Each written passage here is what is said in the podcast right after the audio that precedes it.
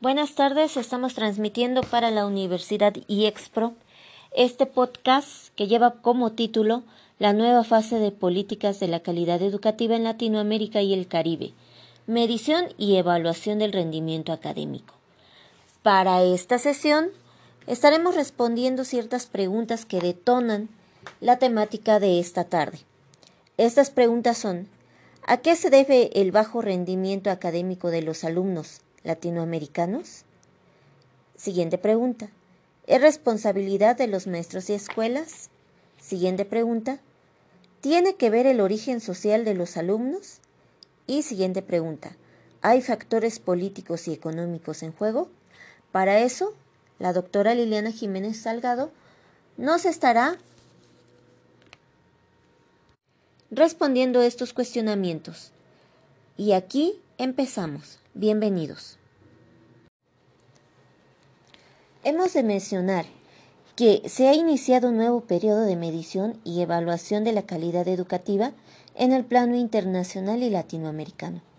Mientras que los países europeos y anglosajones cuentan con una larga tradición y experiencia en la materia, los países latinoamericanos y caribeños recién han comenzado a congregar esfuerzos en el tópico, al margen de algunos proyectos muy puntuales y locales. El interés por todo este nuevo proceso de, medición y evaluación de la calidad educativa aparece centrado en el ejercicio de mejorar la calidad de la educación a través de los diagnósticos provistos por las escuelas internacionales y regionales. A través del análisis, nos proponemos a indagar las problemáticas educativas que históricamente han estado presentes en la región. Cobertura, calidad, eficiencia, bajo rendimiento académico, factores extraescolares, entre otros. Por ello hemos consultado y revisado varios documentos educativos bien elaborados para dar respuesta a estos temas. Actualmente se ha entrado en el periodo de la evaluación de la calidad educativa como proceso decisivo de la nueva fase de políticas de la calidad educativa en países latinoamericanos. Es preciso señalar que la región se ha sumado a este nuevo periodo sin antes haber iniciado un franco mejoramiento y fortalecimiento de la calidad educativa es decir, Latinoamérica en general, entra de lleno a la evaluación de la calidad educativa sin dejar en claro qué es calidad educativa y qué es lo que se está buscando con esta nueva fase de evaluación. ¿Por qué es importante mencionarlo? Porque comparando con la evaluación de educación europea o anglosajona, es obvio que nosotros entramos a esto sin las mejoras oportunas para llevar a cabo dicha evaluación educativa. Y para esto nos hemos hecho las siguientes cuestiones. ¿A qué se debe el bajo rendimiento académico de los alumnos latinoamericanos? De ahí es donde deberíamos iniciar para hacer la mejora de la calidad de la educación y después la evaluación de la calidad de la educación. De acuerdo a la mayoría de los estudios realizados hasta el momento sobre el rendimiento académico en el plano internacional, los alumnos de los países latinoamericanos y caribeños han obtenido las puntuaciones más bajas. Esto indica que nuestros alumnos están en una clara desventaja respecto a los de los países en vías de desarrollo o desarrollo. Que aquí me atrevo a cuestionar un poco si en realidad es cierto, porque vamos, en Estados Unidos su educación supuestamente es de las mejores y hay gente que cree que el chocolate viene de leches cafés. Eso me hace cuestionar, ¿en serio valoraron la educación? ¿En serio hicieron un análisis de verdad de la educación? ¿O aquí se debe a cuestionamientos políticos y económicos que entran en juego? Porque vamos, una persona que crea que la leche de chocolate viene de las vacas cafés, eh, de esa forma tiene su calidad educativa. O otro cuestionamiento, la Estados Unidos cree que México es toda Latinoamérica, Latinoamérica, desde México hasta Brasil. Para ellos no, no existe Brasil, no existe Perú, no existe El Salvador, no existe Argentina, no existe Chile, Paraguay, El Salvador. Para ellos, después de su frontera, todo es México. Digo, como que su calidad educativa también tiene tropiezos. Pero sí,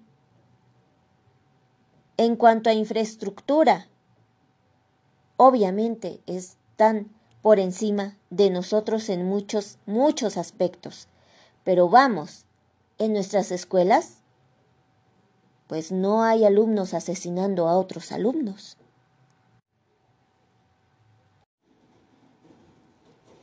Ahora, el siguiente cuestionamiento es, ¿qué ocurre con el rendimiento académico de los alumnos de la región? Es decir, ¿a qué se debe el bajo rendimiento académico de los alumnos latinoamericanos? De acuerdo con la mayoría de los estudios realizados hasta el momento sobre el rendimiento académico en el plano internacional, los alumnos de los países latinoamericanos y caribeños han obtenido las puntuaciones más bajas. Esto indica que nuestros alumnos están en una clara desventaja respecto a los países en vías de desarrollo o desarrollados. De acuerdo con el primer estudio internacional comparativo sobre lenguaje, matemáticas y factores asociados para alumnos del tercer y cuarto grados de la educación básica, nuestros alumnos no están asimilando los conocimientos básicos en matemáticas, en lenguaje. Solo un país de la región, y este país es Cuba, los alumnos han logrado el desarrollo adecuado de las competencias matemáticas correspondientes al primer ciclo de enseñanza básica. El resto de los países, los alumnos tienen en mayor o menor grado dificultades para abordar ejercicios usuales y rutinarios de aula.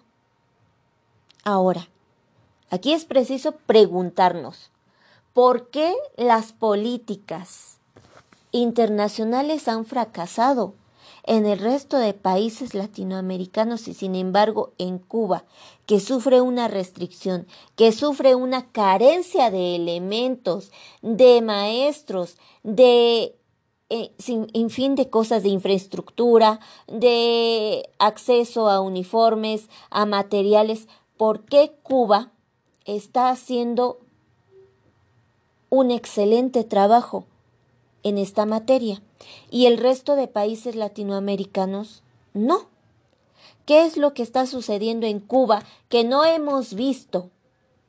Que debemos de estudiar y replicar para, para igualarlos en la mejora del rendimiento académico, en lugar de estar viendo o revisando programas europeos que no tienen nada que ver con nosotros, estamos desperdiciando lo que se está haciendo en Cuba por X o Y razón.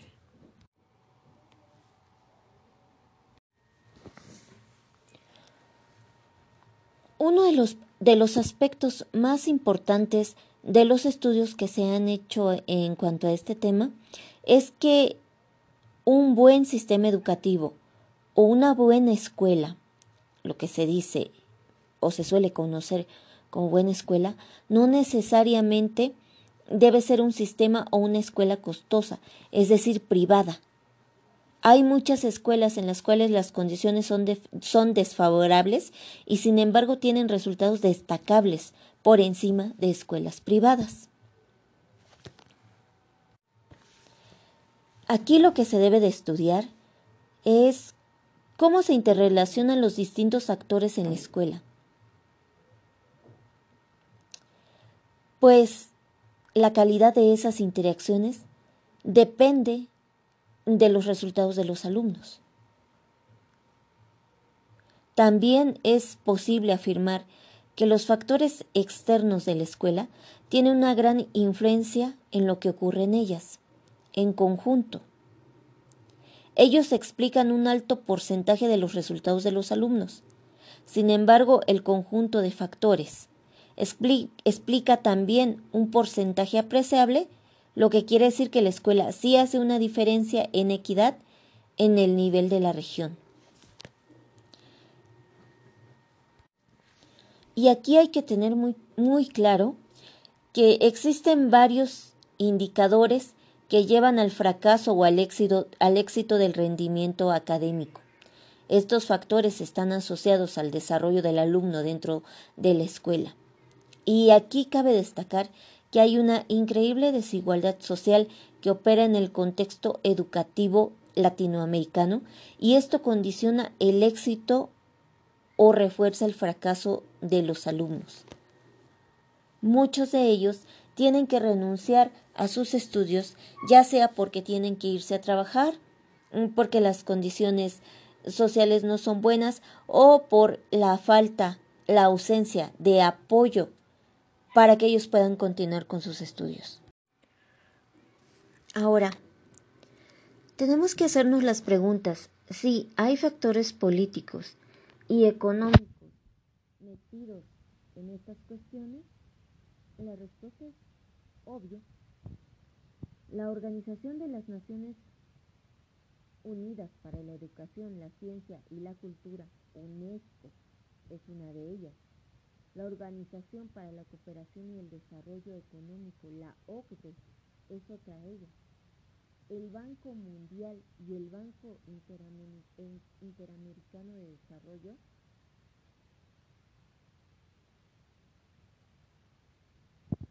están metidos en el desarrollo de las políticas educativas y la mayoría de universidades y escuelas y secretarias de educación pública de los distintos países siguen las recomendaciones emitidas por estos organismos.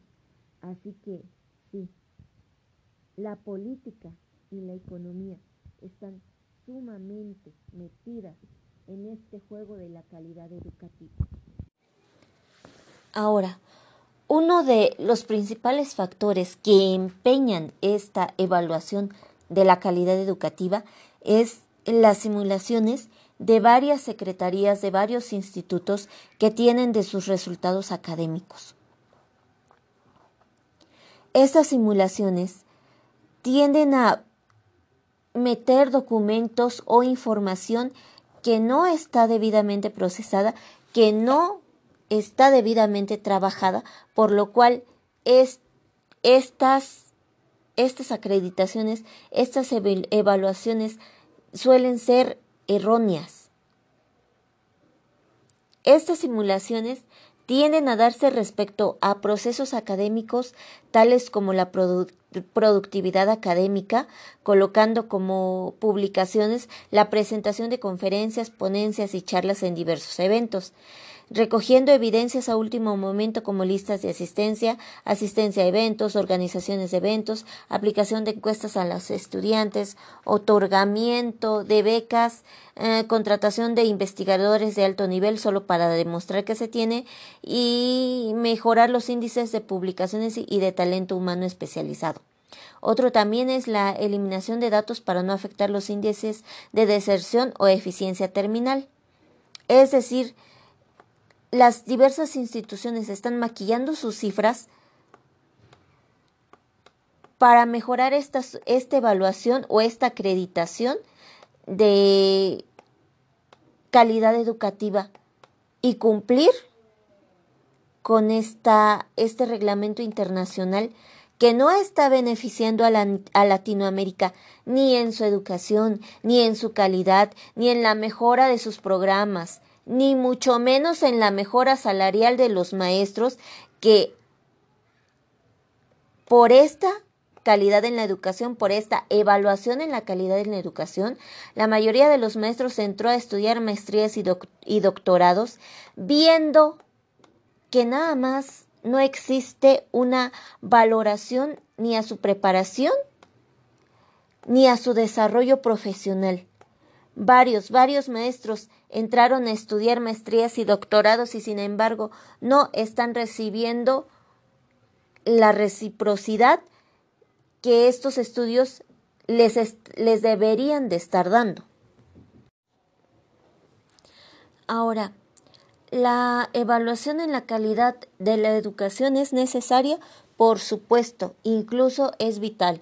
Sin embargo, debemos de evitar compararnos con evaluaciones internacionales, sobre todo porque a nosotros nos hace falta primero poner el piso parejo, es decir, la mejora salarial a los maestros, la mejora social a los maestros, la mejora social del grueso de la población,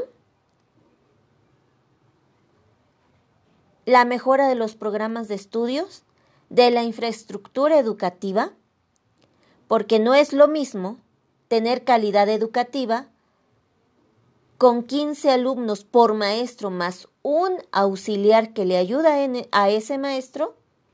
En cambio, en Latinoamérica con aulas llenas de 45 a 60 alumnos. Y todavía las autoridades educativas descaradamente te dicen, métele otros 10, porque si caben. No tenemos el piso parejo no estamos en igualdad de condiciones. Primero, ¿cómo es posible que primero te evalúen y después te mejoren? Y ahorita, en la actualidad, no hay ni mejora, ni evaluación, ni absolutamente nada.